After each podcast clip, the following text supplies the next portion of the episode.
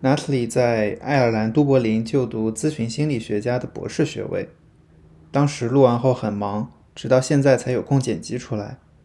我们聊了聊各自读心理咨询硕士或博士项目的开始一个多月的体验。对就读心理咨询感兴趣的朋友可以参考一下。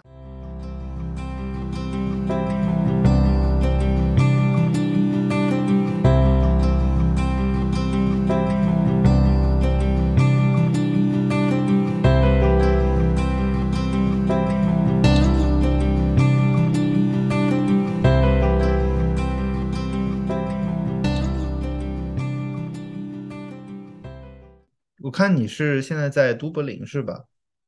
对，没错，我在爱尔兰都柏林嗯，啊，你嗯，是就是你之前是做心理咨询的吗？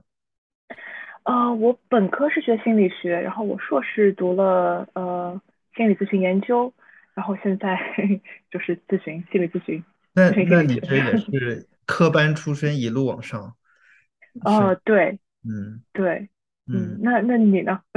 我我就很不是了，我我本科嗯学的是正经哲，然后我第一个 master 读了一个呃商业分析，就 business analytics，然后做嗯数据分析工作做了现在四年，然后嗯，就换换，其实就是转换行业，相当于是，然后再开始哦，这个心理咨询的 master。那那你当初是怎么想的要转的呢？这个转变还是蛮大的。对，因为我就是一直其实工作以来都有点不是很，就是觉得可以说觉得有点无意义感吧。然后就是工作一开始是为了想要赚钱独立生活，但做了做到了以后呢，就觉得不是我很想长远做的东西，然后就嗯去想到底能做什么。后面探索了几个方向以后，最后觉得，哎，其实可以做心理咨询，是我想要做的。然后就嗯应该是去年的时候吧，去年春天的时候有这个想法，然后就开始准备申请，然后去简单心理上了一个那个它的叫什么 Seed 的一个嗯 intro intro 的课程，然后还接那个电话热线什么的，就是了解一下具体做心理咨询是什么样的，觉得哎，确确实可能是虽然有挑战，但也确实是我想做的这种感觉，然后就继续读下来了。嗯。就是本来是跟数据打交道，然后现在跟人还是挺大不一样，差是挺别挺大。不一样的。对，嗯，那你呢？你是就是你中间是有工作过吗？还是说就是一路读上来这样的？呃，我中间有一年，就是我硕士毕业之后，因为这边申请嗯、呃 counseling psychology 的博士，他是一定要有一点工作经验，所以嗯我有半年的时间在呃，我硕士在爱丁堡读的嘛，在爱嗯，丁堡的一个社区服务，呃，哦，也不能说社区服务，类似的一些机构工作，就是跟一些患有精神分裂症的老人工作，嗯。呃，那是半年，对，然后我去巴黎待了半年，然后后后来在巴黎这半年之中，我就在申请，准备申请，嗯。然嗯，后嗯。去社区服务或者说老就是精神分裂症老人这个，这是医院吗？还是说是什么 community based service 什么的？对，其实是 community-based service，它就是在医院和你一个人的居家之间的这样一个状态，就是这些老人不可以自己没有足够的能力支持他们一个人生活，嗯所啊，以会需嗯，要呃一些人来。帮助。嗯，我我最嗯近刚刚刚申请一个，就是我们第一年的 practicum，然后就是每周嗯五小时这种类似于实习。就我找的是我们本地的一个，也是类似吧，它就是 community 嗯 based，然后是说可能客户会更相当于是 lower economic social 嗯 status 的，然后不一定嗯能去就是你的 mental health 的这个 clinic。然后可能需要你去他们家里，或者说 telehealth 这样的方式。嗯对，嗯，所以这，方面还是蛮有意义的。对的，嗯是的。但肯定也会嗯有，我觉得工作方式上应该是和在诊所或者说咨询室里面的这个风格是不太一样的。嗯。呃，因为我之前的这个职位是呃 support worker，所以我其实很重要的一部分的工作就是，呃，比如说跟他们聊天，嗯呃，然后定时给他们药，因为他们没有能力说自己去服药，所嗯以就是每天三顿药一定要是有人帮助他们来服用的。然后还嗯有帮助一些真的很杂的事情，比如说打扫一下房间，或者是帮他们买一嗯些东西。对，嗯，嗯。那这算属于 social work 的范畴吗？还是啊，呃，我觉得英国好像和美国体系不太一嗯样，就是 social，我我我们也会和呃 social worker 一起工作，但他们可能更多的就是呃指导我们怎么去跟这个啊呃怎么说老人来访嗯 相处，我们是做更实际的工作。对，哦嗯。看来，看来这个，我觉得可能体系也不是不一样，只是我我了解比较少。因为你说的嗯这个 role，我对于我要去的那个 team，好像它也有一些什么 support specialist，可能是嗯应该是这样子的一个，嗯，嗯，可能是的。挺有嗯，意思的。你现在开学多久了呀？我开学一个半，今天一个半月多了。嗯对，嗯，感觉嗯怎么样？嗯，挺好的。就是我之前还有点犹豫，说这个？时间读博是不是最好的选择？要不要再等一段时间？嗯，啊、然后现在发现，哇，真的很开心，读得很开心。对，嗯，你说嗯等一段时间，这个时间是不是最好的选择？是说这个时间是什么呀？嗯，因为因为我年纪还是就是，嗯，就是进了这个项目之后，发现还是挺多人年纪会大很，比我大很多，嗯嗯嗯嗯，会比我比我比我有更多的工作生活经验。然后嗯对我来说，就是嗯，我跟你的怎么说？因为你你知道我是一路科班上来的，嗯就是有很多选择我没有真正的去探索过。我会啊在想说，这样一路上来是不是就是太理所当然了？呃，嗯是不是我没有好好思考过？对，嗯中间中间 特别好笑，中间就是在巴黎的一段时间有有想去申请过，就是嗯呃 HSE 那种那种 business school，想试试干什么 marketing，但是后来还啊是放嗯弃了。对，呃，你你当时这个思考过程是是什么样的？嗯。最终没有去选这个方向。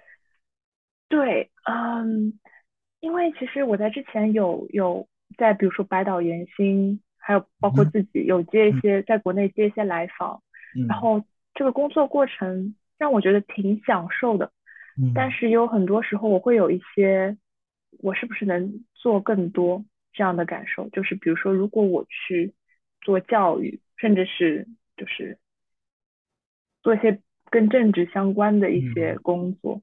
会不会说其实有很多人可以呃收益更多，就可而不是说一对一的？scale，更大，可以这么说。嗯，嗯，影响力可能会更大。嗯对，没错，嗯，然后包括之前我也就是我大概经历到现在为止大概快两年的，就是个人心理咨询，就是嗯、怎么说个人体验个，人体验。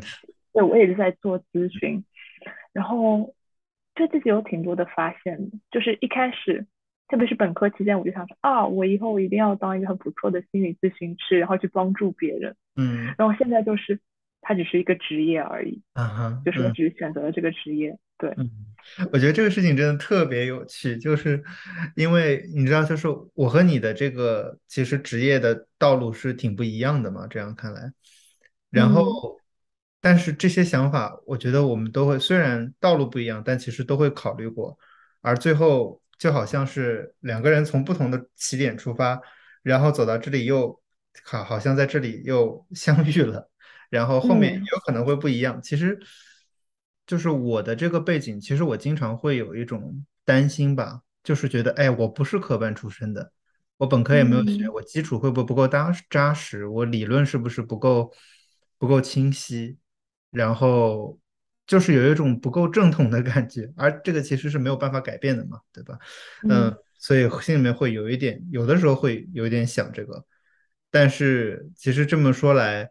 我没有这一部分，但我有另外一部分的经历，然后 其嗯实是互相都会都有一种，就你不可好好像是你不可能全都全都有，在同一时间全都有，但最终你嗯，就这样子走下来了，最后一个选择。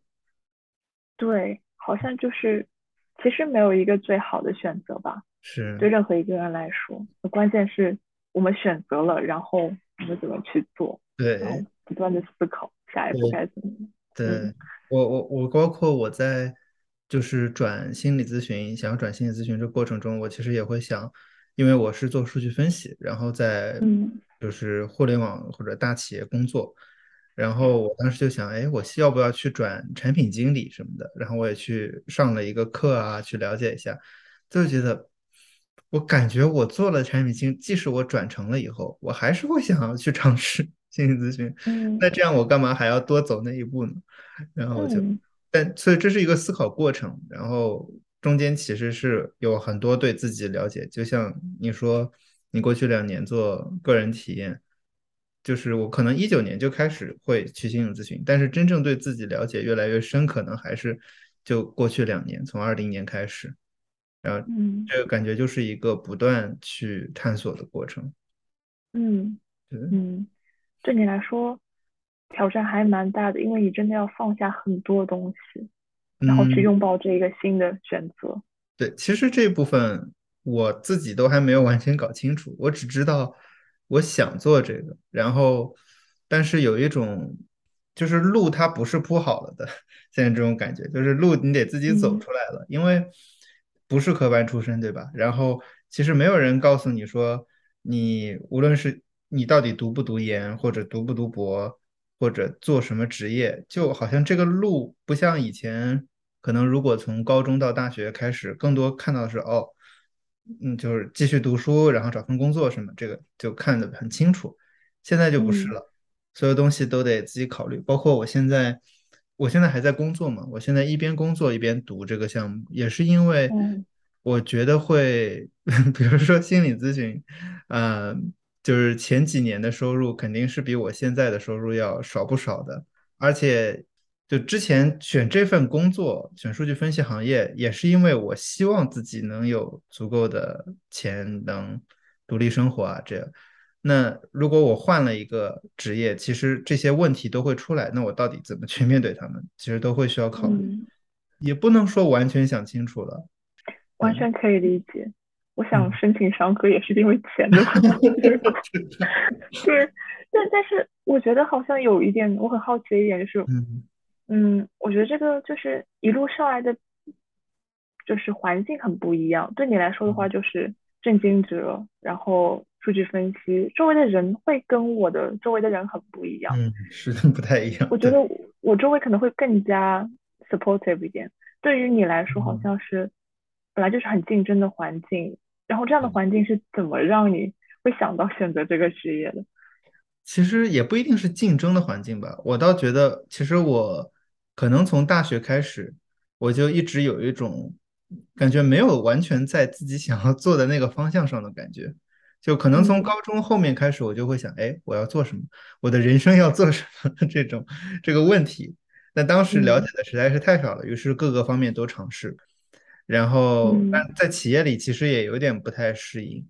就我当时找工作，其实就是为了说，我想找份工作能独立生活，确定下来这件事情。然后，但我来，比如说我去读我的第一个硕士，读那个商业分析的时候，我们开始做了嗯一个 career assessment，然嗯后它好像有四个 bar 吧，四个 bar 分别是什么？呃，管理，然后 sales marketing、finance operation，还有什么 technology，可能大概这四个吧。让我看别的同学，就是他会有一两个 bar 特别长，然后剩下的 bar 特别嗯，短，那就哦，你可能跟这个比较像。我的话是四个 bar 都特别短，我当时做完以后就，我是不是来错地方了？天呐，开始，自我怀疑。对，所以其实我觉得，即使我在做数据分析这个方面，我一直都是有一种心里面觉得这并不是我最想做的。那我到底想做的是什么？然后就一直去去想这个。与其说是就是身边的环境有什么压力的话，可能最大的阻碍或者说最大的需要去处理的关系，应该是呃，比如说我和女朋友。聊这事，但他其实还挺支持的，但是他也会说，这对于钱上，就是我们生活的状态会不会有什么变化？然后还有就是父母，父母其实是特别大的一个，因为可能原本他们的期望是啊，你工作干几年，然后去读个名校 MBA，然后再往管理层走，再怎么样，那样那样一条路嗯线。现在做嗯这个其实和他们想象很不一样，他们也不是不一定特别知道。然后这个其嗯实是我去年跟我妈说了以后，她一开始反应很激烈的，她就说不行。嗯 但过了一年，她自己也经常读，他现在他现在成为了我的坚决支持者，就是他开始看嗯。各种心理学的书什么的，然后觉得哎说的好有道理啊，然后就觉得哎挺适合的，而且其嗯。实过了这一年以后，今年也对，就我们这个关系，其实我也澄清了一下，就是和我妈澄清了她去年为什么反应那么大，然后她就说其实是担心说你的，就是说我的，嗯，就是情感，我可能特别嗯会跟别人共情，然后说你会不会心理压力太大了，你会不会看见到太多人的呃悲伤的阴暗的一面了。还会有这种担心，所以就发现很有趣，就是我以为他对我的否定其实是他对我的关心。然后嗯上个周末还很巧，我也我突然我之前一直都不敢跟我爸说，因为跟他其实矛盾更大。但我上星期突嗯然就觉得我想明白了，我可以跟他说了。然后我就跟他说，嗯他没有否定，但他他的意思就是也没有肯定，他就是，嗯，你企业里工作其实还是有很多可以做的。我说对，就嗯是我觉得我和我和他就是 OK，我们有分歧的想法，但是这个分歧不需要，呃，争执出了一个什么结果，因为其实谁都不知道什么才是绝对正确的。我就嗯说未来其实都有可能，我做这个，我读这个，我后面无论是做个人的职业，或者是打工或者什么，其实都有可能。所以，但起码当下，我和他这个状态是接受了的。我觉得这个是一个父母这方面是非常大的一个，嗯，听着就挺让人松一口气的，嗯对的，就是，嗯，哦，对，好好不容易，就是不仅仅是自己要去思考我未来要怎么样为自己的人生负责，然后还有嗯，父母的期待，可能还有女朋友的期待在里面，对是。很不容易。你呢？你可能没有这么，嗯你是有什么考量吗？嗯，我我觉得我好像从小到大的生活环境就是比较散养的，就是嗯我记得我高考填志愿的时候，其实我当时被录的不是心理学专业，我被录的是对外汉语，然后汉语国际教育，但是嗯。我们第一年会就是会可以给你机会去转专业，只要你我在国嗯。内读的本科嘛，只要你嗯，什么前几名，可以转专业然后嗯吗？我以为国内，嗯，很难，就是很难，就是你要首先原专业要原专业要是你整个班的前几名，然后你要去自学，哦，比如说普通心理学和呃嗯。统计，然后你要经过考试，然后面试，然嗯，后有三个人可以转到心理学专业，大概是这样的一哦，个过程。嗯。就是呃，我当时就坚决想去学心理学，因为我高考的时候其实就想去读心理学专业了。嗯。但这嗯个过程就是，呃，我曾经特别好笑，第一个想法就是想当那个乐团管理，就是交响乐团管理，就是啊，很很很不知道从哪里来的，就是这样想法。嗯然后第二个想当律师，然后嗯不管我说我想当什么，我妈妈都说，哇，那听起来很棒哎，听起来很有意思哎，然后就是完全让我选，你知道吗？我的中考志志愿也都是自己写的，就是我妈完全不管。嗯嗯，对，所以对我来说是一个还 OK 的过程。我觉得确实散 散养的状态会让你比较早就会习惯于自己去做决定。嗯，嗯。对，嗯，而且你说的这个转专业的方法，其实我现在想，就因为在美国读本科，你想转专业，当然它也会有一些要求，但没有就是新的专业它有一些 prerequisite 的要求，但是没有那么严格。其实 虽然虽然就是国内的这种方法挺不灵活的，但另一方面也可以筛掉一批，就是或者说在这个过程中让你更加确信说你到底要不要转，你为这个能愿意付出多大的努力，因为对，专业前几名，这个还要提前把一些课上掉，这都不是容易的事情。其实，对，嗯。嗯，特别是考试内容一开始是就是普通心理学或者统计这样的嗯内容，就是嗯。你你真的要了解说心理学真的不是一门普通的社科，而是说真的是要有很多包括数学在里面的嗯，一些很多你可能不想去学的东西，嗯但是你依然坚持下来了，好，OK，你可以去了，这样，嗯，嗯。嗯，我靠，我突然有点肚子饿了。你要吃点东西吗？我我我不介意的，你可嗯，以，还好还好，我也正嗯好就是想看一下我们之前的话题，因为感觉我们其实聊了半个小时都没有聊到我们原本想说的话题，但其实挺好的，因为原本就是想要就在除了话题本身，其实更多的就是想，因为感觉心理学从业，尤其我现在，我其实是很希望能和这方面从业的人多打交道，看看大家的想法经历是什么样的。嗯。哎，能能听到这种你从这个前景很好的专业转到 心理咨询，我我也会感觉更有希望感，或者？说是。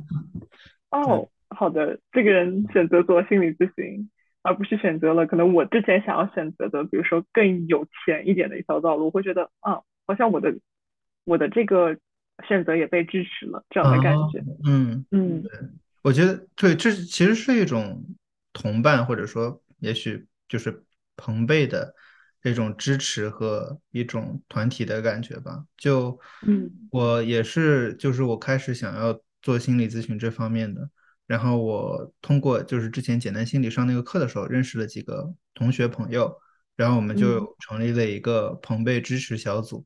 然后其实我觉得这个真的挺重要的，尤其心理学现在其实尤尤其是国内，我感觉是比较松散的，它的嗯职业发展路径啊，呃，甚至包括资质啊什么的，都是挺松散的，所以不确不确定性特别多。然后如果嗯有这种同伴的支持，还挺重要的。嗯，的确是这样。对，嗯对你刚才说到就是开始读了一个多月以后，这个过程中你会觉得。嗯，就是好像之前的一些担忧，或者说想的一些东西，现在可能觉得说，嗯，还很确定，哎，这就是我想做的，是这样的。嗯。对，嗯，我会觉得，因为跟我他跟我本科或者硕士期间的教学方式很不一样。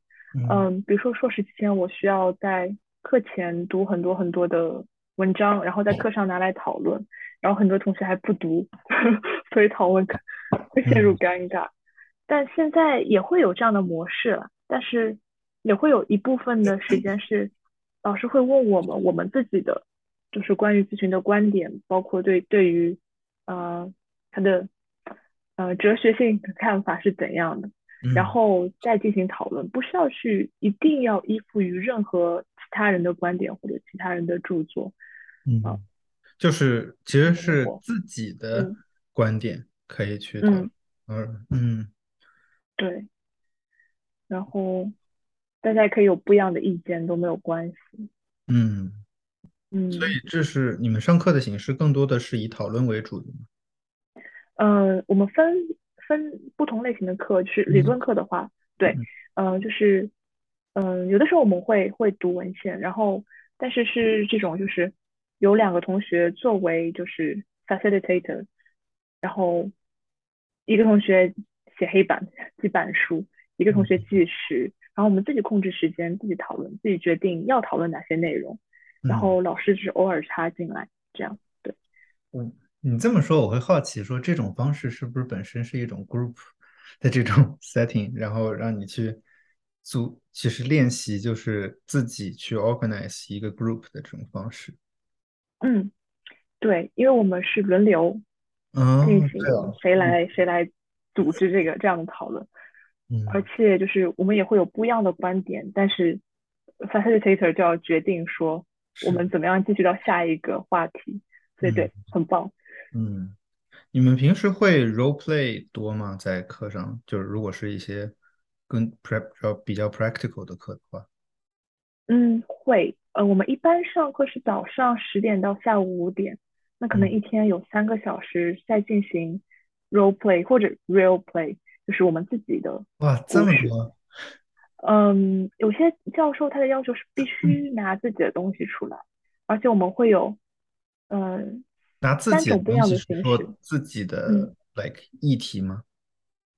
对自己的感受、自己的故事。因为我嗯们老师有些老师相信说，哪怕你只是在讨论，比如说你今天上课迟到了，你都可以作为咨询师，你要有能力去把这个话题深挖到一个深度，然后嗯再回到这个浮出到水面，回到这个这个平静嗯的这个状态来。所以就是说，无论是多少的东西，我们都应该有很多东西可以去讨论，拿出来讨论。所以可以拿，必须要有些时候必须要拿自己的东西出来。然后关于这个，嗯，练习，然后也有三种形式。一种形式就是，嗯嗯，我们三个或者四个人一组，然后当咨询师来访，还有观察者轮流。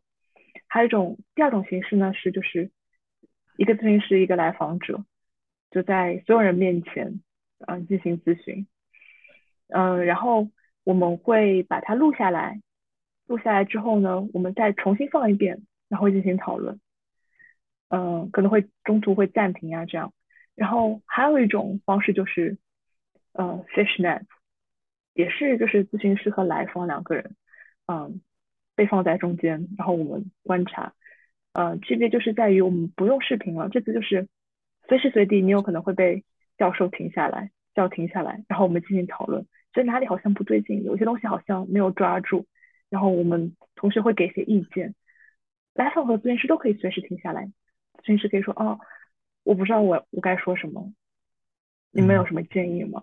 嗯，对，然后这个方式的压力其实还蛮大的，是啊，因为你同时要听别人的意见，然后你要继续下去。对，对对，哇，这个这相当的就是实际啊，嗯，而且作为来访，有的时候你可以看到，就是来访那个同学，因为我们有的时候必须要说自己的情绪和想法，嗯你可以看到他那个过程，就是一开始还挺开心的，然后慢慢开始变严肃，然后有的时候甚至有些人都会颤抖，然后有哭过，有人哭过，嗯，啊、会让人觉得好好好谦卑，好 humble，就是我们都是要坐在来访那个位置上的。人。对，其，实对我我也是，我们我我们课程安排可能不太一样，就是我们是每个月集中上一一个周末的课，但是一开始的话是在夏天的时候连着九天每天上课这样子嗯。的，可能先是就是有，然后一个班十五个人这样，就每天都会做这个 role play，就是在我们是上那个 theory and intervention 的课，然后嗯。还有一个 practicum，就是实操的课。在那个过程中就会有，哎，就是哎，人本主义的方式来，我们来练习一下，说只呃只能做 restatement，不能问问题，嗯，然后我们也会，嗯。还有什么呃 psychoanalytic 的和那个 Adlerian 的，就会问过去的什么情况，然后嗯。还有什么 Gestalt 的，就会说嗯。嗯什么你当下的感受，还有那个 empty chair 这种。然嗯。后其实确实每一个，就是当你沉浸在那个当下的时候，我感觉就是真的很不一样。就我记得我的就是练习的 partner，他我们说到一个的时候，他就就看他就开始眼睛哗一下就红了，然后就开始哭，然后我当时一下子忍不住，然后我要去我要伸手要去想去拍一拍他，结果老师旁边嘿不能不能动手，然后就 对，嗯是是很很很反人性的一个职业，有的。时候，但但这个，练习其实是完全专注在那个状态中，其实是很挺重要的一种感受，而且就发现每个流派它的那个它的这种做法确实是有区别，而且是有不同的道理的。就嗯。像我说，我就我的 partner 哭这件事情是用那个完形，就是格式塔的那个技术，就嗯。其实并不是我把它弄哭了，只是我提出了一个根据这个理论提出了那样一个问题，一个 prompt，然后就引导他进入到了想的这种思考的方式，这种感受的方式。所以嗯这样子一看就哦，我学一个原来这个理论是这样子，就是嗯，应用的。对，就是会让我们知道说，我们说每句话是想要干什么，是为嗯，了什么，是对这也很重要。有一种就是超级 aware 的那种状态。嗯。嗯，挺难的，其实我觉得。对，因为我感觉就是自从那一波上课以后，嗯，现在的话，因为我们现在就是其实还没有开始实习，然后上课的时候也更多开始上一些理论的课了，什么 human development 啊什么的，然后那种状嗯。态我还挺怀念的，因为觉得哇，那那就是在上那个状态的时候，包括我们第一天上课就开始做 role play，三个人轮流，分别是 therapist、嗯 client 和那个 observer。然后那个时候我们还新冠嘛，在在美国，然后我我刚得完新冠十二天，就是阳性十嗯二天，按学校的 policy 已经可以进学校了，所以就去了。嗯然后我还是戴着口罩，就是要很简单的，就是 therapist client 说一件自己的事情，要注意你自己对对方的这个 mirroring。嗯然嗯后我就试了一下，我说我要不不不摘口罩，我作为 client 去试，呃，我作为 counselor 去试一下。结果嗯旁边 observe 的同学后面就说，发现即使你戴着口罩，你的眼神、你的肢体的形态，其实也能表现出你在倾听。嗯然后哇，好神奇啊！嗯对，嗯那那个时候我就我就我觉得就是在夏天上课的时候，我就哇来对地方了，就是这就是我想做的。嗯就做这个时候就没有怀疑说，嗯，这是不是我想做的事就很确定的是，这就是我想我想做的事。除了，想做以外，可能还有别的需要考量的东西，那是我需要另外考量的。但起码这是我想做的事，这件事情的感觉就特别明确了。嗯这是我上上课以来我感受到的一个很很强的这种感受。嗯，对，好像这一些课程带来的其实是，与其说是职业上的提升，更多的是个人上的提升。我们看到了，很多关于自己的东西。我记得我忘了是哪个，反正我的一个朋友他分享了格式塔方面的一个名人吧，也不不是名人，反正就是一个比较著名的嗯导师，他好像就说一句话说，咨询师很大一部分其实是要活出自己的生命体验，并且嗯从中学习很多嗯东西。嗯对，当我感受到这一点，我就觉得，对啊，这这个职业就是我想做，这多爽啊！就是就是其实是一种呃 privilege，就是你的职业本身竟然就是要要求你去更多的 take care of 自己，然后去活出你的人生的体验。这和其嗯实现在很多的职业是可以说，我觉得是相反的。很多嗯其他职业是非人化，是你要流程化，你要成为一个大的流水线上的螺丝钉或者是一个模块儿。但嗯心理咨询我感觉正好相反，就你当然当然肯定也有包括医保体系啊，包括这些流程，但他做的事情本身是要是要非流程化的，是非常个体化的，无论是你自己嗯还是你面对的你的来访。嗯，对，好像就是我们要先找到自己生活的意义，才可以嗯。帮别人看到，对他们来说生活是怎样，嗯，很很很伟大的 一个课程。很伟嗯。大，但又很就像你说很 humble，因为嗯。就是你个体其实在面对不知道怎么说这个世界存在 的这种感觉，其实是非常的脆弱渺小，但就因为如此，所以你自己的意义才需要更加珍惜。嗯，嗯对，嗯，是一些很温柔的话语，是会嗯给人嗯一些力量的。嗯，嗯，那那嗯嗯，你说，你说，哦，其实我我我很好奇说，啊、半就半工半读这个状态，嗯嗯、会很 听着听起来很让人吃不消，不知道对你来说是怎样。是的，这也是我现在就还没有完全呃安排好的一个事情。因为第一年的话，我们是要求每周五个小时的实习，然后我找到了那个实习机构，但还没有开始，还在过那个流程。然后嗯这个我觉得还可以 handle，但第二年他是要每周二十个小时的实习，嗯然后我想象一下，我就觉得我工作在家每周二十小时，这时间怎么安排的过来啊？然后我就觉得啊，这怎么可能呢？因为二十个小时时间，你又不是就是你又不是九九六啊，你还得 你还得自己休息啊什么的，不光是嗯身体上休息，就是精神上的休息，其实，所以我还没有很很很想明白这一点。然后之前嗯也会因为这件事情有点恐慌什么的，但我后面就想，OK，不管怎么样，因为学校其实也可以，如果你真的有个人原因不能，嗯、胜是就是胜任的话，你也可以考虑，比如说 take a leave，就是后面嗯一年不上或者半年不上，调整一下你的嗯状态啊什么的。然后包括我工作到底是会要到时候辞职呢，然后就全完完全去读书，还是都做，还是怎么样？就其实还是得嗯考虑的。但那是远的事情。现在的话，我觉得确实我，比如说夏天那连续九天上课，我就请了一星期的假，然后去上课。嗯。但其实嗯是挺累的，我觉得是靠着那股强大的哇，我找到我想做的事情的那个热情给撑着，嗯。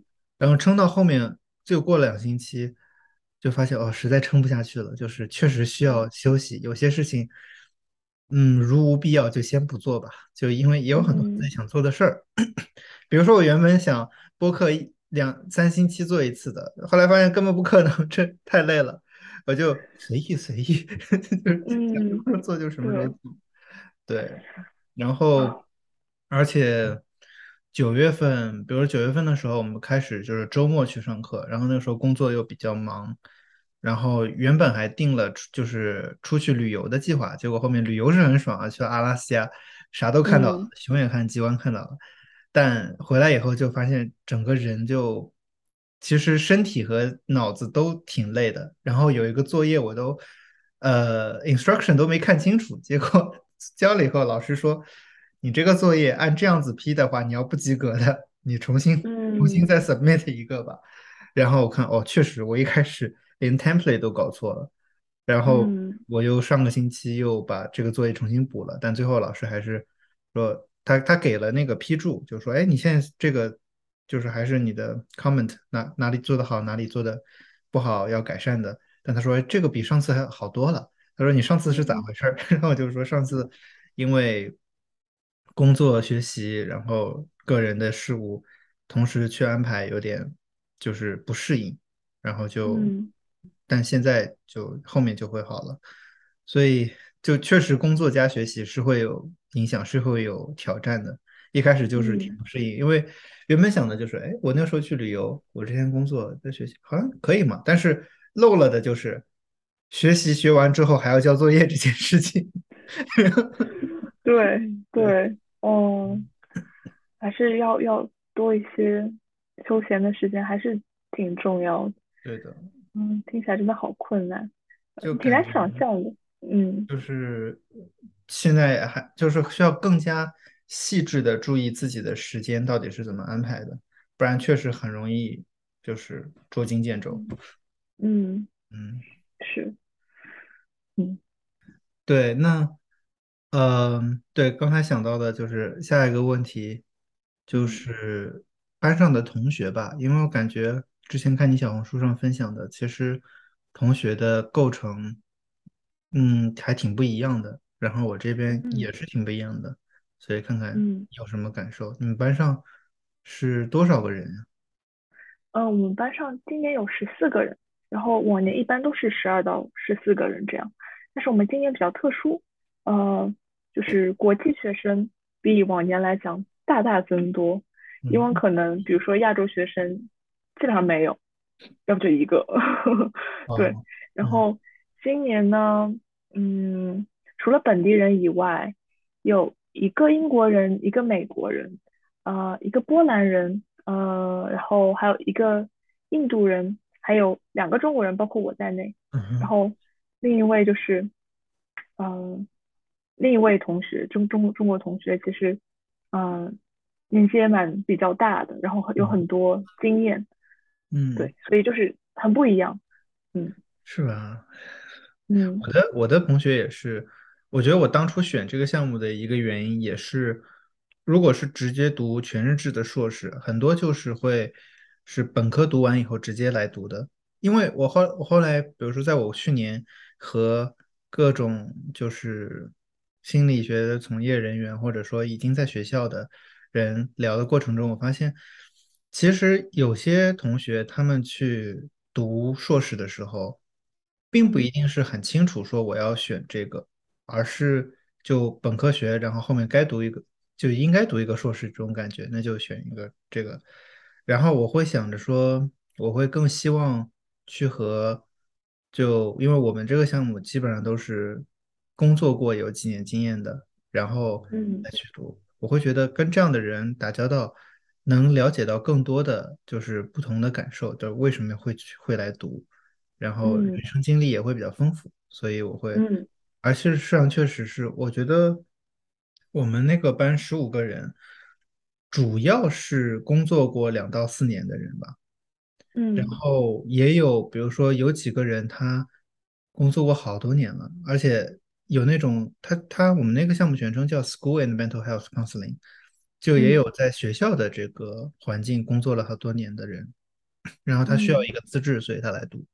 还有一两个人，他也是不同的行业的，比如说有个人他是电视台的主持人，然后嗯。他可能四十四十来岁了吧，差不多，然后他就是想要读这个，然后嗯，想要转行，或者说想要两者都做，然后也碰到嗯。也和我类似的在科技行业工作，一个在嗯对 硅硅谷大厂的人工作的，然后也想转，嗯然后我们嗯。聊一聊，发现嗯其实思路是挺相似的，就当然也也有也有几个本科就读完，然后就继续来读硕士的，所以比较多样的一个班级的这种集体，而且我觉嗯。得还挺有意思，就是我们其实是分两个班，一个班十五个人这样。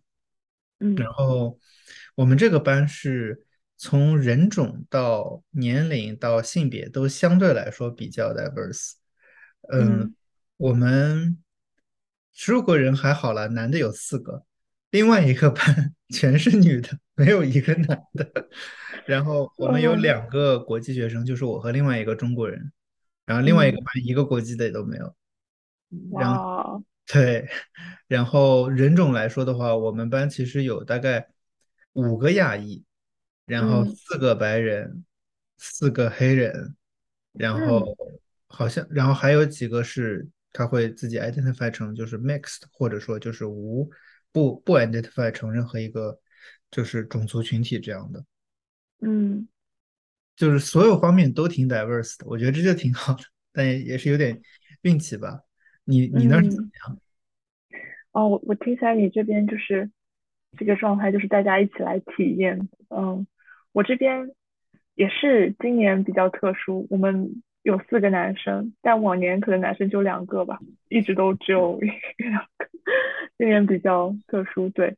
然后对年龄最大的有四十八岁，嗯最小的是二十三岁，呃，还是挺挺挺多样化的。嗯但嗯是啊，有一点就是，基本上都是大部分是白人，然后嗯亚嗯亚洲人有三个，呃，广义的亚洲人，然后我们没有任何一个呃就是黑黑人，，OK，啊、完全没有。对，这这嗯，也是让我挺意外的一件事情。但是往年好像也基本都没有。因为嗯，你那边爱尔兰可能整体来说，本地首先本地黑人会比较少吧。对，是挺少的。那我应该想挺难想，我看爱尔兰足球队好像基本上就没有黑人。嗯，对我来说也是蛮惊讶的，因为我之前在巴黎半年，然后嗯，就黑人就特别多，然后 忽然。来这，哇，都是白人。嗯你会觉得，因为你你之前是在巴黎读的硕士是吗？嗯，我之前在呃爱丁堡，爱丁堡苏格兰。但是在嗯，巴黎对，待了半嗯年。对，和不同的族裔的人打交道，或者说整个环境它的构成不太一样，会有什么体验上的区别呢？嗯嗯，我觉得这是一个挺挺困难的问题，因为因为嗯说到这里就是非常悲伤的意识到自己其实之前在嗯爱丁堡工作的时候，还有两个嗯就是黑人同事，但也并嗯。不是朋友，学习很嗯。忙他们，啊就是其实没有嗯黑人朋友，到现嗯。在为止还是一件蛮遗遗憾的是一件事情。嗯，然后我之前在呃爱丁堡，在巴黎，然后在这里，其实也是比较遗憾的一件事，就是在毕业了之后，很多中国学生都回去了嘛，所以基本上嗯。都是只跟白人接触，然后然后相处。嗯。对，我我会觉得大部分人都还挺尊敬友好的，嗯哼对，嗯。但是也确实有那一 一小部分的，呃，可能就像在中在国内中国人有自己的群体，然后就不会嗯。想要去这个再跟外国人接触，是一样的嗯。道理。对，会有一些人会稍微有一点就是不够尊重，那也是 OK 的。嗯不知道你你你的感觉是怎样？你说的有一些人是你班里吗？还是说嗯，更多是同事之间，因为啊有一些我之前有一些同事就年龄挺大的，就四五十岁啊那种特别嗯是我是之前跟老人工作的嘛，嗯嗯所以可以理解。对，嗯嗯，对，我觉得你这你这么说，我的感受是，就是我觉得在课上的那个团体是非常的特殊的一个团体，它的就是内部的 bonding 还是很紧密的。然嗯后，嗯，美国的生活环境整体来说也是比较，我觉得就是看看你生活在哪儿吧。像我的话，我觉得其实，在工作以后，甚至包括在大学的时候，我基本上打交道的就是中国人为主，然后其他族裔就美国本地人有一些，但是我其实很少会和黑人打交道，没有那嗯。个一方面缺少那个机会，另一方面我觉得也是有一点潜在的我自己的这个偏见的，就嗯。会不太愿意去打交道，嗯，或者嗯。说会有更多的犹豫吧。然后，但嗯。是在费城，就是我们的宾宾大是在费城嘛，费城本身是一个，我的感觉就对比一下，纽约是一个很多元化的城市，而费城相当于它的多元化像纽约一样，但是就是更加的聚集到一起，更加是缩，就是浓嗯。浓聚到了到到了更小的一块地方。而且它的黑人的历史和这种抗争的过历史更加的明显，所以而嗯。且费城就比如说那个环境，我们那个宾大的校园看着都很好，我走出校园十分钟就是很破败的社区。当时我看嗯这个感觉对比特别强烈，心里就是怎么会这样？而确实就嗯是费城宾大可能对吧？董王的呃母校就是那种很什么沃顿商学院都是很 fancy 的、很很富有的这样的一个学校，然后周边嗯的一些社区是很破败的，这种对比特别的强烈。然后而且主要是以黑人为主嘛，就是周边的社区贫如果嗯是贫困社区的话。然后他包括我们的老师，其实比如说我们的 director 就是个黑人女嗯性，然后现在上课的也有一个黑人女性，一个黑人男性，然后之前上课的一个课也是一个黑人女性，就是其实是非常多的，对我来说是非常多的 exposure。然后我就觉得，哎，我其实还挺喜欢跟黑人打交道的，就是起码我嗯目前的感觉，他们很多人的性格会很直率，然后而且就是让我看到了很多的，就是整个对他们这些人的一些共同的，怎么说呢？可以说就是历史性的压迫，以及现在的这种社会的状态有些了解。就我觉得嗯有些东西是之前我不太愿意，就是想遮遮着眼睛不想看到的，因为其实是嗯，很苦难的事情，而且从，历史一直到现在，但现在就是你必须得看到。无论是嗯。作为你的同学，还是作为你可能的来访，然后而且更多的就是发现不同的族裔的同学，他们整体虽然每个人都很不一样，但是确实从族裔的整体感觉来看，是有一些大概的区别，就是说风格上的区别。就感觉，嗯比如说，可能我大放厥词一下，感觉 黑人黑人同学整体来说会更加的外放，或者说更加的嗯直接说事情。嗯他有的时候会说话带刺儿，但刺儿的同时呢，嗯也很容易开玩笑把它给过去了，大家就是很嗯爽快的那种感觉。而白人同学更多会有一种非常 nice，然后非常的就是就好像他白人知道自己在社会的这个金字塔中，在一个更有特权的那个位置，然后他嗯会注意自己的言行是不是比较的怎么说呢？就是 privileged，比较傲慢，他嗯会注意这一点。嗯然后亚裔的话，亚裔是很有趣的群体，就是虽然是亚裔，但是就是美籍华人、中国人，还有嗯什么混血的，什么其实每个人都不一样，所以表现出来的也是每个人都不一样。嗯，嗯所以就所以就哎，还挺有意思的，看到好像确实，一方面每个个人都是很不一样的，但另一方面族裔之间是有一点共同点的。嗯，对，每个人都带着一些自己的文化，对，但同时又是很不一样的个体。我觉得真的很有价值，因为你说到老师，你你有一些呃黑人的老师，我们嗯连老师都没有，就是没有黑人群体，就是全都是嗯全都是白人。对，嗯嗯。嗯，蛮。遗憾的一件事情。嗯，这就是，嗯，毕竟学校在的地方也不一样。嗯，对，这个时候就需要感叹，哦，美国真的很不错。哎，不要这么说，你要面对的社会问题会，我觉得会更多啊！天呐，你知道，就是嗯看到，嗯、就是我们会有一个 social cultural 的 class，然后嗯还会谈论，就是他们也会谈论自己的人生经历啊，或者一些案例啊什么的。就美国的种族冲突确实是非常的厉害。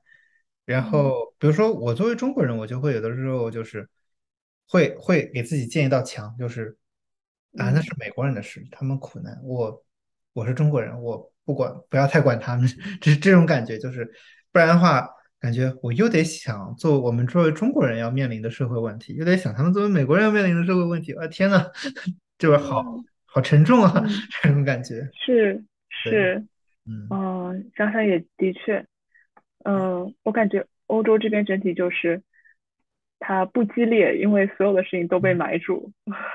哦，是吗？嗯，嗯，就是还是白人为主，嗯，嗯，越往越越越往欧洲内陆，就是你基本，上都看不到黑人，所以对，就可以说他没有一个外部的必须去处理这些问题的动力。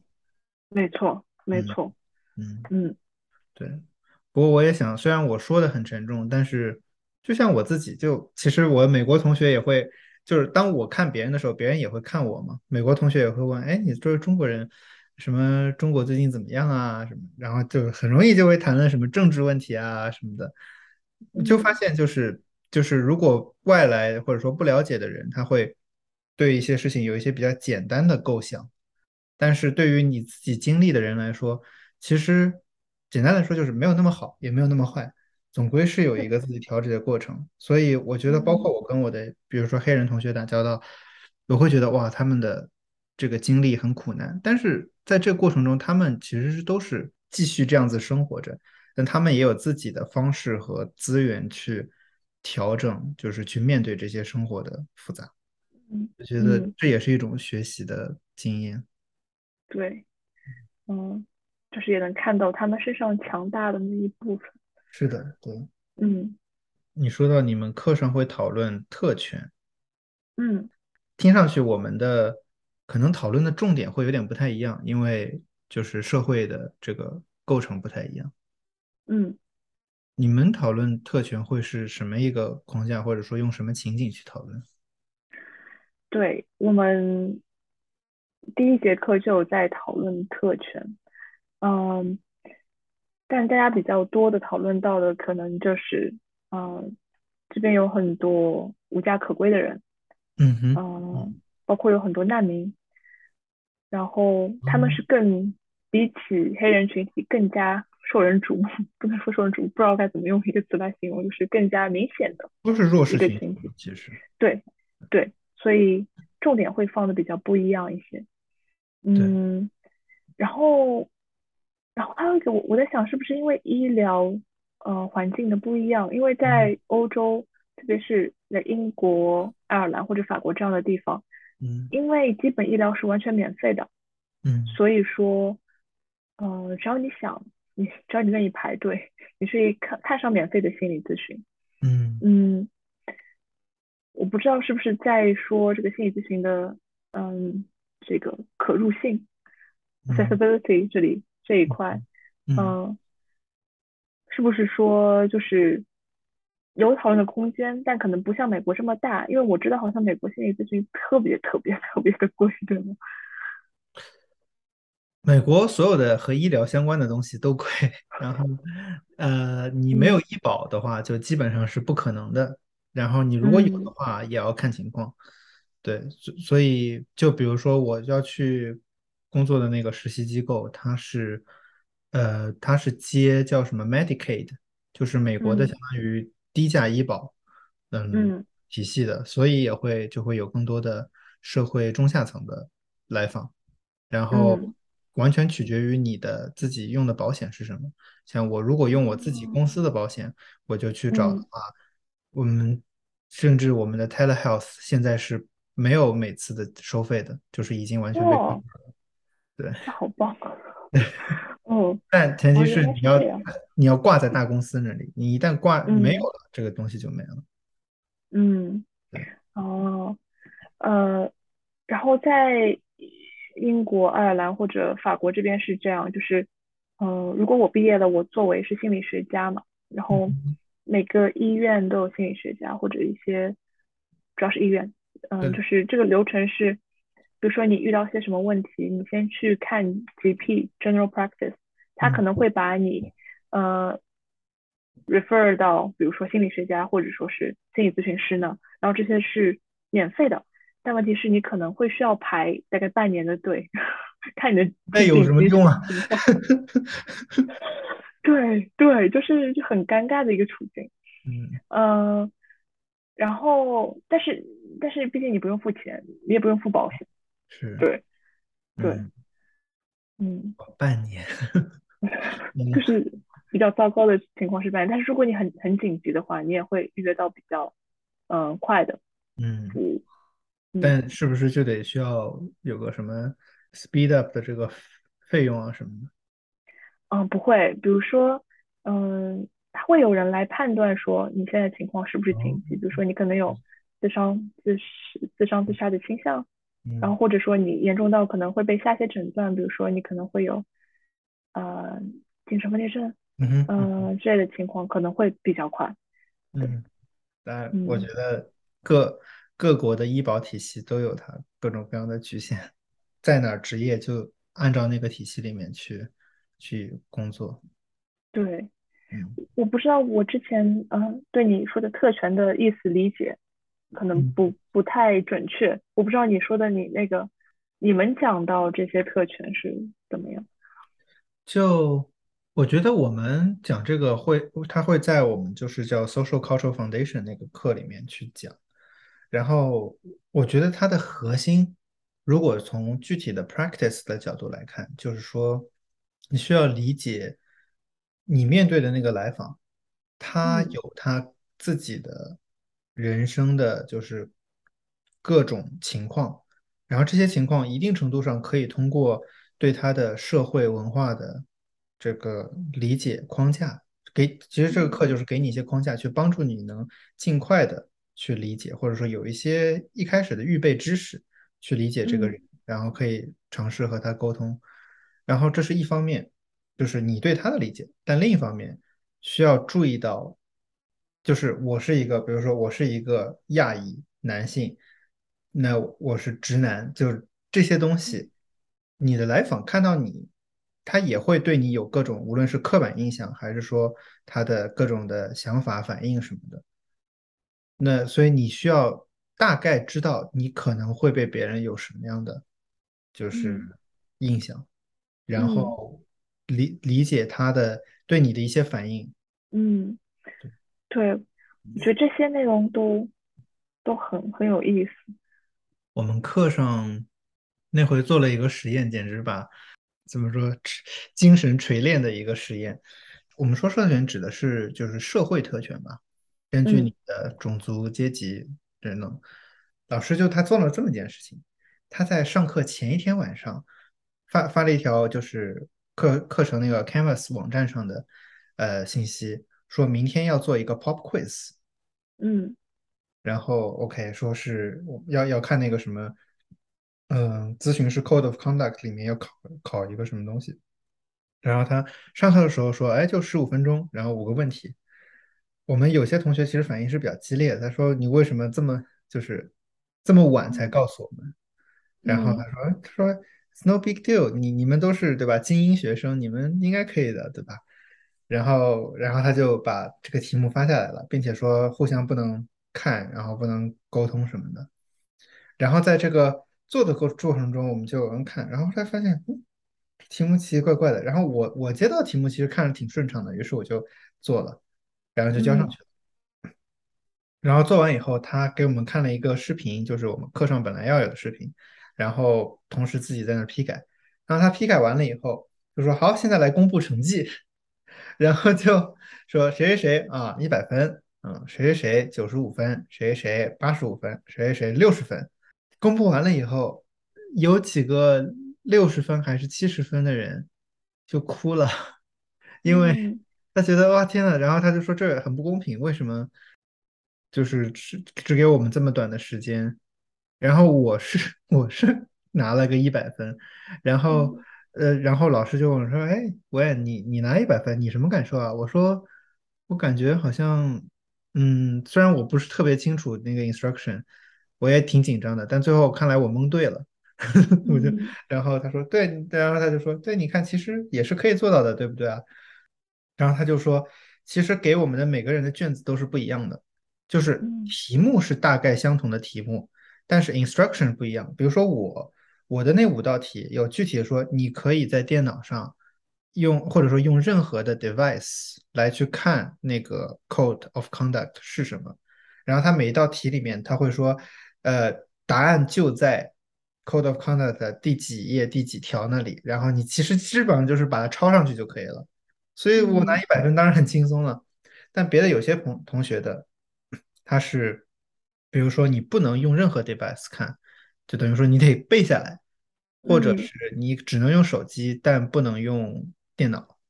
然嗯后或者他没有给你具体的，呃，就是每道题到底在那个 code 的第几行、第几、第几页、第几行，你得自己去找。然后嗯还有一些甚至那个题目本身很模糊，都都让你好像让你写一篇 paragraph 要论文一样的。然后他还会有一些要求说，有些地方有些人给的 instruction 是可以和别人讨论，有些是不能。嗯嗯然后所以呢分数当然不一样了，对吧？然后他说，This is how privilege works，就是你根本嗯不知道到底是怎么运行的，而是谁来掌控的呢？是那个最有在我们的 setting 中就是老师，有有权威的，有怎么说呢？就是 你可以说有统治力的吧。呃，这样嗯。一个人或者组织团体，他们嗯可以决定规则，而在这个社会中的其他人，他是不知道到底是怎么玩的。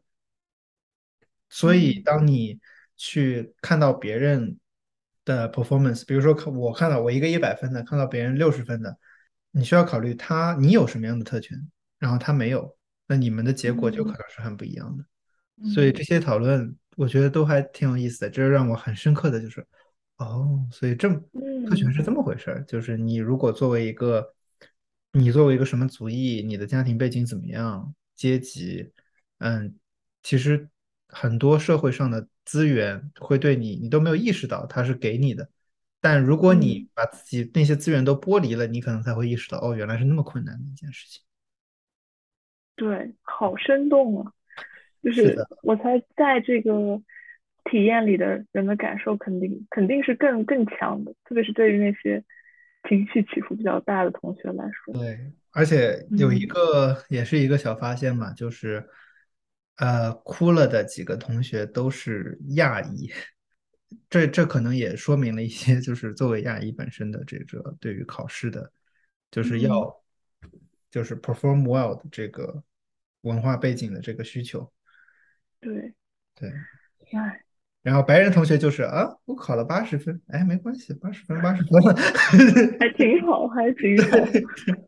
对，嗯的确，嗯，这个这个，你说这个让我想到，就是我们之前也有在讨论。我在硕士期间的时候，我们学了很多，就说福柯“权力无处不在”这种哲学嗯上的东西，但是我们没有这种很生动的体验。嗯然后，但是这这一部分确实是真的是很大的一个 culture shock。我跟跟一些印度同学有聊过，就是嗯在印度或者在中国，你八十几分挺好的，九十几分真的挺不错的，对吧？嗯，然后在英国或者爱尔兰这边是，呃，平均分可以是四十分，然后七十分已经是哇，这样的吗？对对，我我硕士的时候有一门课平均分就是四十分，大，家经常得到五十几分、六十几分的分数，七十的话嗯是就是已经是 A 了，嗯。这一点也是让挺多亚洲同学好像都挺难接受。哇，那你要这么说，美国嗯人那更疯了。美国人都是觉得我们都应该是九十分以上的，就是就是在美国的精英学校的话，都一定要嗯，A A A。对哇哦，对，所以当别人听到啊八十多，什么七十，完蛋了，嗯因为这都毕竟是，Ivy League，啊它是进了常春城这种学校，他其实是很嗯注意自己的这个成绩的，而且嗯，肯定也是之前都是成绩挺不错的人。对。对嗯，这真的很不一样。对，是的。嗯，但其实他都是在嗯一个就是当地的这个框架下，嗯，但如果你换了一个框架，从一个到另外一个，就可能一下子会很不适应。对嗯对，嗯，我不知道，因为英国、爱尔兰这边他们他们是七成以上只能是百分之二十的人，跟中国有点像。中国国内好像是嗯八十分以上的必须只有一定比例的人，就不能嗯必须有人是八十分以下，我觉嗯，得挺奇怪的。其实美国看不同的学院吧，像我们这个就没嗯，有这样子了，因为这样子嗯，逼人竞争 实在太累了。对但是，比如说在其他大学，比如本科，很多课嗯他们都是叫所谓 curve 的，就是有百分之嗯，多少的人是 A，百分之多少人是 B，百分之多少人是 C。哦，每哦，次想到这个时候，我就觉得那大家串通一下，全都不交，所以大家就交 对啊，大家一起躺，一起对抗那个权利，就凭什么？对对，不过还好，我我博士的课程只有嗯 pass 或者 fail，没有分数的。哦这样的吗？对，这还不错哎。嗯，那嗯，最那最后是只要你都 pass 了就可以是吗？对，没错，那 pass 容易嗯，吗？难吗 还没有考试，还不知道。？OK。嗯，我们到时候看。嗯嗯嗯。嗯我觉得正好，其实说到这个，也让我想到，就是你你可能读的理论的课会更多一点，所以你觉得理论和实践的关系嗯是什么？就是或者说你理论上的东西是如何帮助你去做这个职业的？嗯，我觉得理论和实践有一点就是我们之前你有提到的，就是实践上你必须要知道你做的事情是依依循着什么理论的，而不是说我想到这么做就这么做了。嗯呃，但是理论也有好多冲突，导致嗯，实践上也有很不一样的一些东西。然后这个时候就是看你想要选择哪一个理论。是，然后我对我们来说，因为我们需要选择两个流派或者三个流派流派嗯 integrate，就是我们自己的东西。嗯老师会要求我们说，呃，比如说人本和 CBT，其实它们的内核是完全是不一样的。一个就是我相信你有你自己的能力实现你的目标之类的，然后 CBT 好像很像老师教我要学生这样。教育你。对，嗯然后嗯，老师就会问，那你为什么要把这两者结合起来来对待这个来访呢？背嗯后有什么原因吗？嗯，嗯，他们明明有这么多大的冲突，你是怎么去解决这个冲突呢？只要你能自圆其说，那就 OK。是，哎，那你嗯，你写你整合的是什么？有已经确定了吗没有。？OK，嗯，我还在探索之中，因为我们我们的嗯，就是有一些老师是是是是嗯 EFT 那个方向的，我是对 EFT 几乎没什么了解，我但是我很感兴趣，所以我嗯，还在等待。是吧？嗯。嗯，对你来说呢？我们也是类似的，我觉得可能各种流派都了解一下，然后让你自己选择两三个去整合，这样。然后我们就是在那个课上，就是所有的都过了一遍。然后嗯其实我觉得这个整合只是一个开始吧，就是在过嗯程中你学了更多，可能会有一些变化。然后我我学下来以后，当我们还要写一篇 paper，就是说你为什么整合这个。呃，你选的是嗯什么？整合哪个？然后他们是如何整合到一起的？从理论到嗯实到操作，然后可能要面临的挑战是什么？然后嗯结合你自己的案例啊什么的。然后我目前其实就是人本 为主，嗯嗯然后嗯其他的好像说是格式塔吧，就是那个完形。嗯因嗯为就是我后发现，当时就发现，无论是在我自己的咨询过程中，还是就是我在和同学的 role play 中，都发现这个好像有对我来说 make sense，有很很嗯很很大的效果。但我觉嗯得其实都是在完全学习的过程中会不断的改变的。比如说我最近上那个 Human Development，然后我突嗯然觉得，哎，Psychoanalytic 的一些理 development 的理论，什么客体关系的，我觉得，哎，好像很有道理嘛。然后嗯，对，在某些方面很适用，所以我就嗯，怎怎么把它给一起用过来什么的，或者有嗯些面对一些来访，他可能更适合 CBT 的一些方式，包括我自己嗯后来发现，其实我自己人本的状态需要，但 CBT 的也挺需要的，那其实都是在一个考量的过程中吧。我感觉有一点就是确定的，就是得，就是这些东西你得自己把它搞明白，把它整合成一套互相融洽的体系，你不能随便说哦，这个随便拉一条，拉一条这样子去做。嗯，嗯对。那听起来好像你们上课进度还蛮快的，因为对我们来说，就是我们是，我们还在处在最基本的那个人本那里，然后我们嗯，老师就说，遇到任何困难啊、就回到人本。对，是的，对我们也是这样，就，是我们，因为我觉得是因为课程设置不同，因为我们是就是一一年三个学期，就是 summer、fall、spring，嗯然后我嗯们之前把 summer 的课等于就上掉了，所以。嗯上掉了以后，我们的所有的理论基础就已经上完了，就是每个嗯流派什么的都上完了，但是所以大概会有一个说我自己的整合框架是什么样的，倾向是什么样的。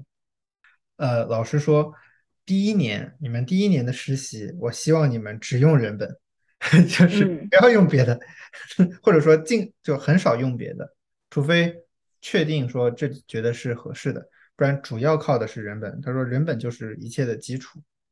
嗯，对，对，那是完全是一样的概念，是的，对，就是还挺还挺重要的。然后我们老师也一直在会说，不要觉得现在人本的技术比较简单，比较枯燥，嗯，其实人本才是最难的一个流派。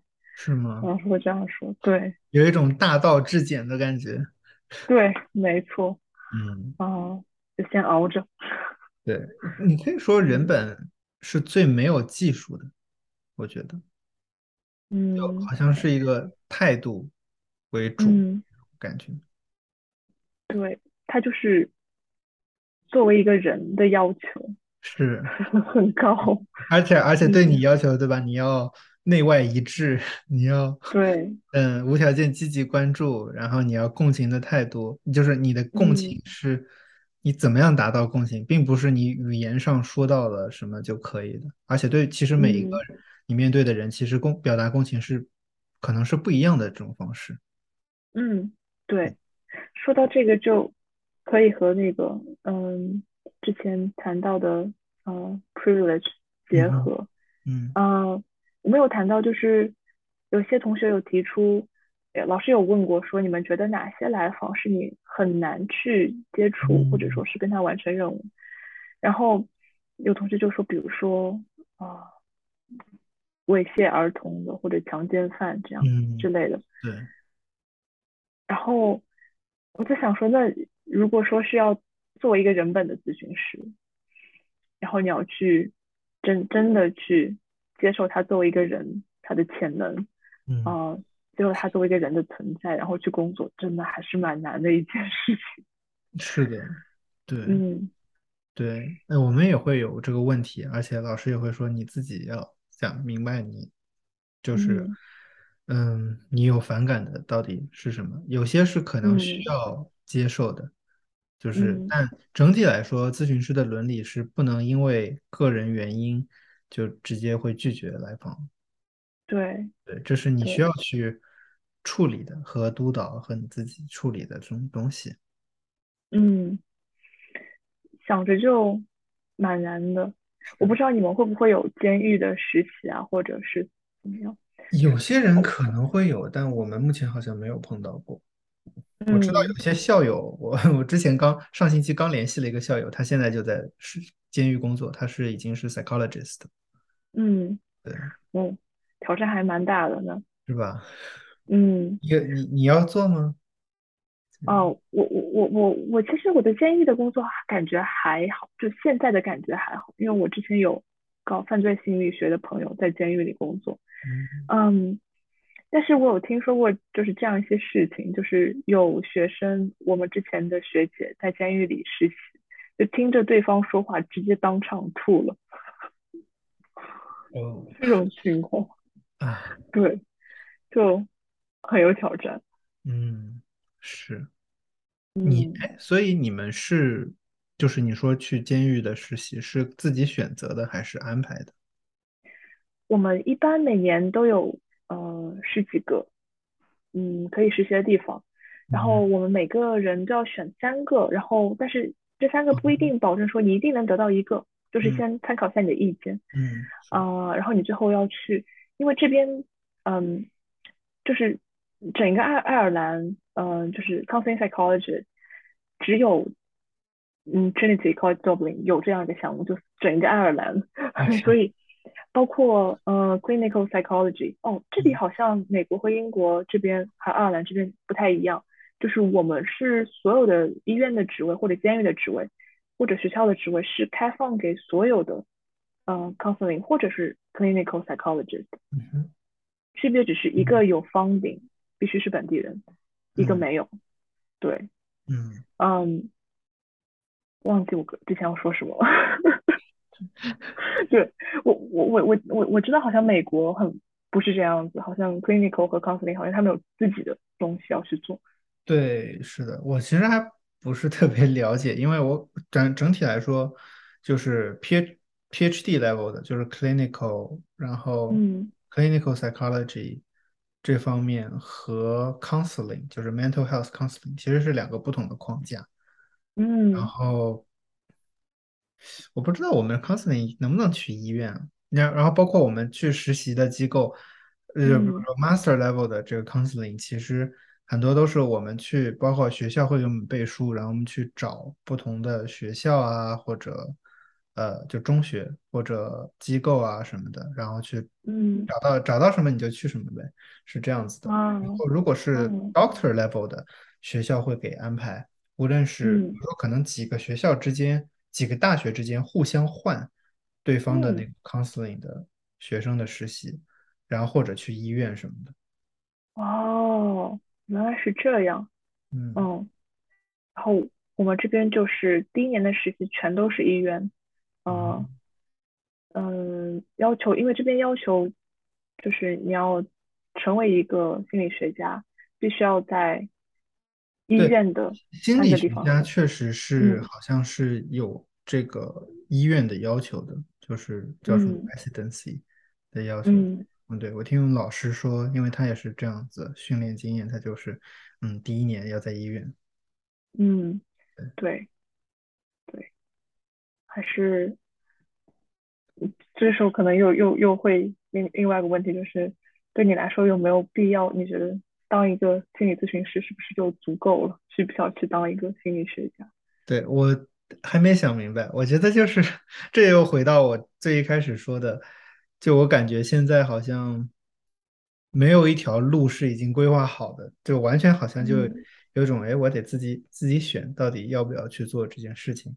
包括包括甚至，其实我一开始上这个心理咨询的项目，我也是有一些考量，因为在过去两年中，我一方面去做，不是做，就是我自己的心理咨询，然后另一方面，其实也有些呃给我很大帮助的是 life coach。嗯然后我也知道，其实这条路就是比如你在企业工作，然后可能会去做 life coach，这是更加灵活的一种方式，也可以嗯做到类似的就是服务。然后我其实也会犹豫，包括我现在，我后来最后的决定是想学这个，一方面是有一种怎么说呢，还是希望给自己点确定感吧。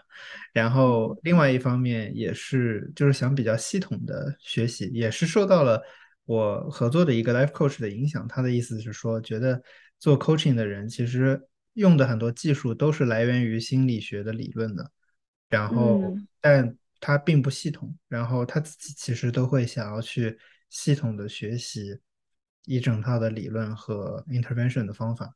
我觉得也是受嗯到这方面影响，所以我最后想着，嗯，我想去学一下。但最后后嗯面怎么做，到底是做心理咨询，还是再往上走去 doctor level 的心理学家的这个，嗯，还是说也许 life coach，其实我都还没有完全想明白。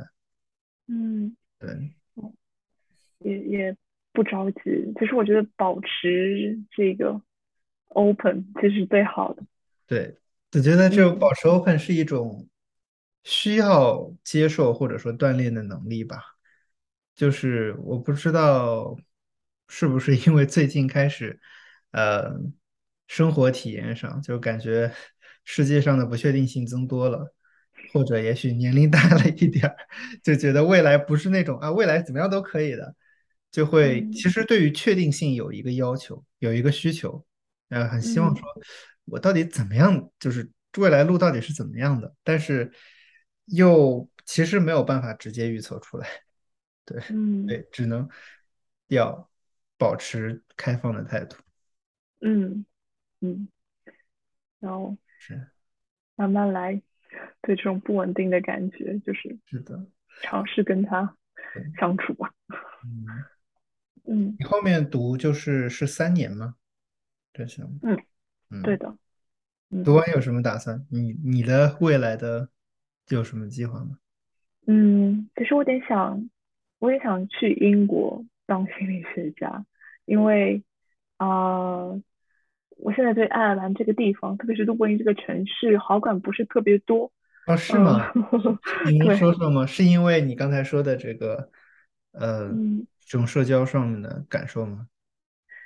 社交上其实还好，人大家都大部分人挺淳朴的，但是我不喜欢，呃，这边的饮酒文化，就是大哦，概四五，点钟，不要说四五点，下午一两点钟开始，大家就开始喝酒，四五点钟已经烂醉，这种状态不是特别，原来这就是不是，原来这是真的呀。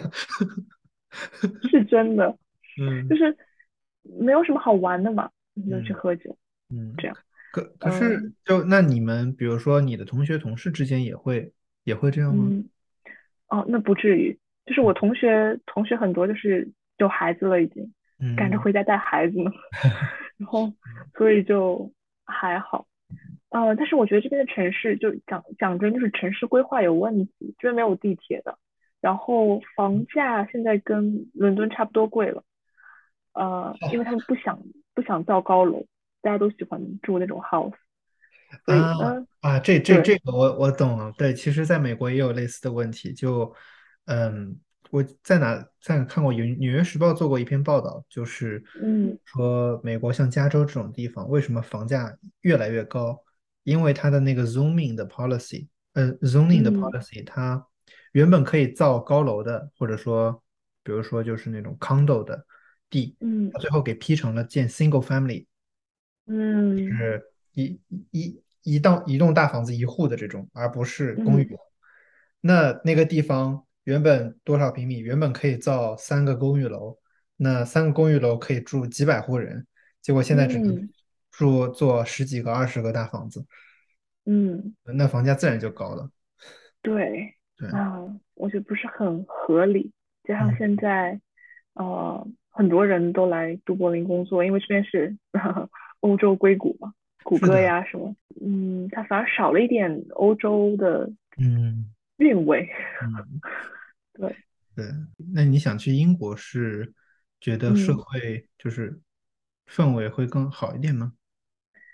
对，我觉得英国，特别是伦敦，它更加嗯、呃多样化一些，嗯，人口也好，嗯、嗯，这种文化背景、种族都是更多样化一些，而且有更多的机会，嗯，呃，人口密度更大，然后，嗯，人多了，然后这边就是些文文化的演出呀、博，物。馆呀，就多了好多好多，还是挺不一样的。是，对，对，嗯我这也是我想着，就是后面可能还是会想要去东北部的大，就是在美国的话，东北部的大城市，因为我现在是嗯，我工作，然后公司总部在美国东南部那个乔治亚州的亚特兰大，算是个中哦，中型城市吧。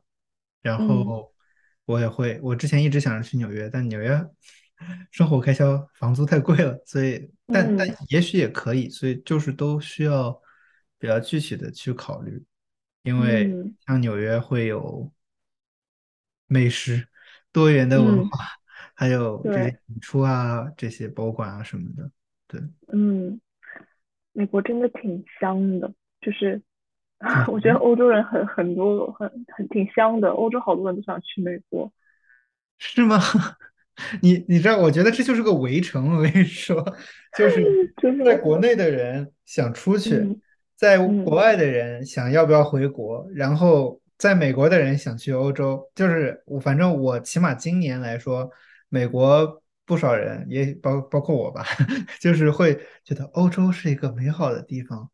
欧洲没有犯罪，没有那么多的犯罪、枪支暴力，嗯然后嗯，生活有文化，对吧？而不是美国就感觉比较粗糙。然后，嗯嗯，价格价格倒不一定吧，但对，就是生活上会比较有有有氛围，而不是美嗯国。就比如说我们现在就是全都是开车，到哪儿都得开车。然后，嗯对，还啊主要是我觉得暴暴力的问题，以及欧洲感觉就是同样是一个欧洲，你能去玩的地方很多啊。你在美国自然环境是很好，但是城市之间其实都挺像的。对，嗯然后我就感觉，而且美国的政治氛嗯，围现在也是越来越疯狂 对，闹腾。很很无解，就是好像都是都是有 pros and cons。对，都都想着把远遥远的远方当做一个就是 明月光，对，但。其实都没有那么明月光。那后，那你后面去英国是想去英国吗？就是啊，我想有有想过英国，呃，有想过伦敦，有想过巴黎，那就再说，看看情况怎么样。是吗？嗯那嗯如果你是你现在就是你毕业的话，你去那边是用工作签证吗？还是说你已经有可以啊，有工工签，？OK，嗯所以更多还是我能找到哪哪里的工作，我就嗯，可以去哪里，这样。对对，工作签嗯证也是不容易。我现在我现在上课用工作签证，就是后来发现，嗯哎，还挺麻烦的。就嗯，嗯因为你做这方面，就美国的工作签证，如果你是科技行业，其实就很嗯多公司会雇嘛。做嗯什么码农啊，或者数据分析啊什么的。但如果你是做咨询，其实愿意雇国际的学生或者说国际的这个 worker 的没有那么多。嗯对，所以这种也是也是需考量去纽约这种地方，因为那边这种需求会比较多，人多嘛，外来的人也多。嗯，所以你也要靠就是之后找工作拿长期签证。就我现在公司是给我办在办绿卡的，嗯然嗯后，所以我需要考虑的是，我有没有办法一边工作，然后这样就可以拿到绿卡了。然后同时把这书读完。因为我拿到绿嗯卡以后，我想工作其实就跟美国人是差不多的了。嗯，但问题是，那要多久？嗯嗯，不太确定，可能两年，两年到三年。嗯，对，也也没有那么远了，但是还是挺挺远的。然后不每一步都还是会有不确定的地方。对，嗯，这个也是，就是就是又是有移民问题，又是有财务上面的问题，就是，你选择做咨询的话，其实嗯。我上次，对，就是我有的时候我其实刚开学那段时间压力还挺大的，我就有一种要转变一个方向以后，就原本你在一条路上，其实大概的东西你都知道，现在就是突然很多东西花就变了，你原本觉嗯。得就肯定没问题的东西，开始变成了问题，然后你都需嗯要去考虑和解决。我去嗯上学的时候，有的时候，因为虽然我还有另外一个中国同学，但他是就是学生签证，他是本科刚毕业，然后就过来的，所以他要考虑的东西也没有那么多。然后，嗯但他他也有他自己要考虑的问题嘛，肯定。嗯嗯，所以我就有一种有一种孤独感，那个时候就觉得，嗯为什么他们都要，就是为什么这些问题就只有我一个人要这样子考虑？怎么在这么一个境地？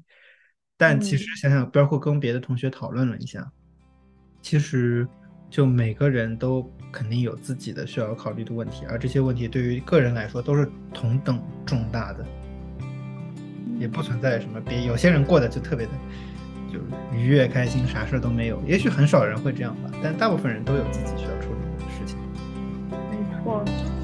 特别是当我们要选择换一条道路的时候，要放弃这么多东西的时候，是，嗯。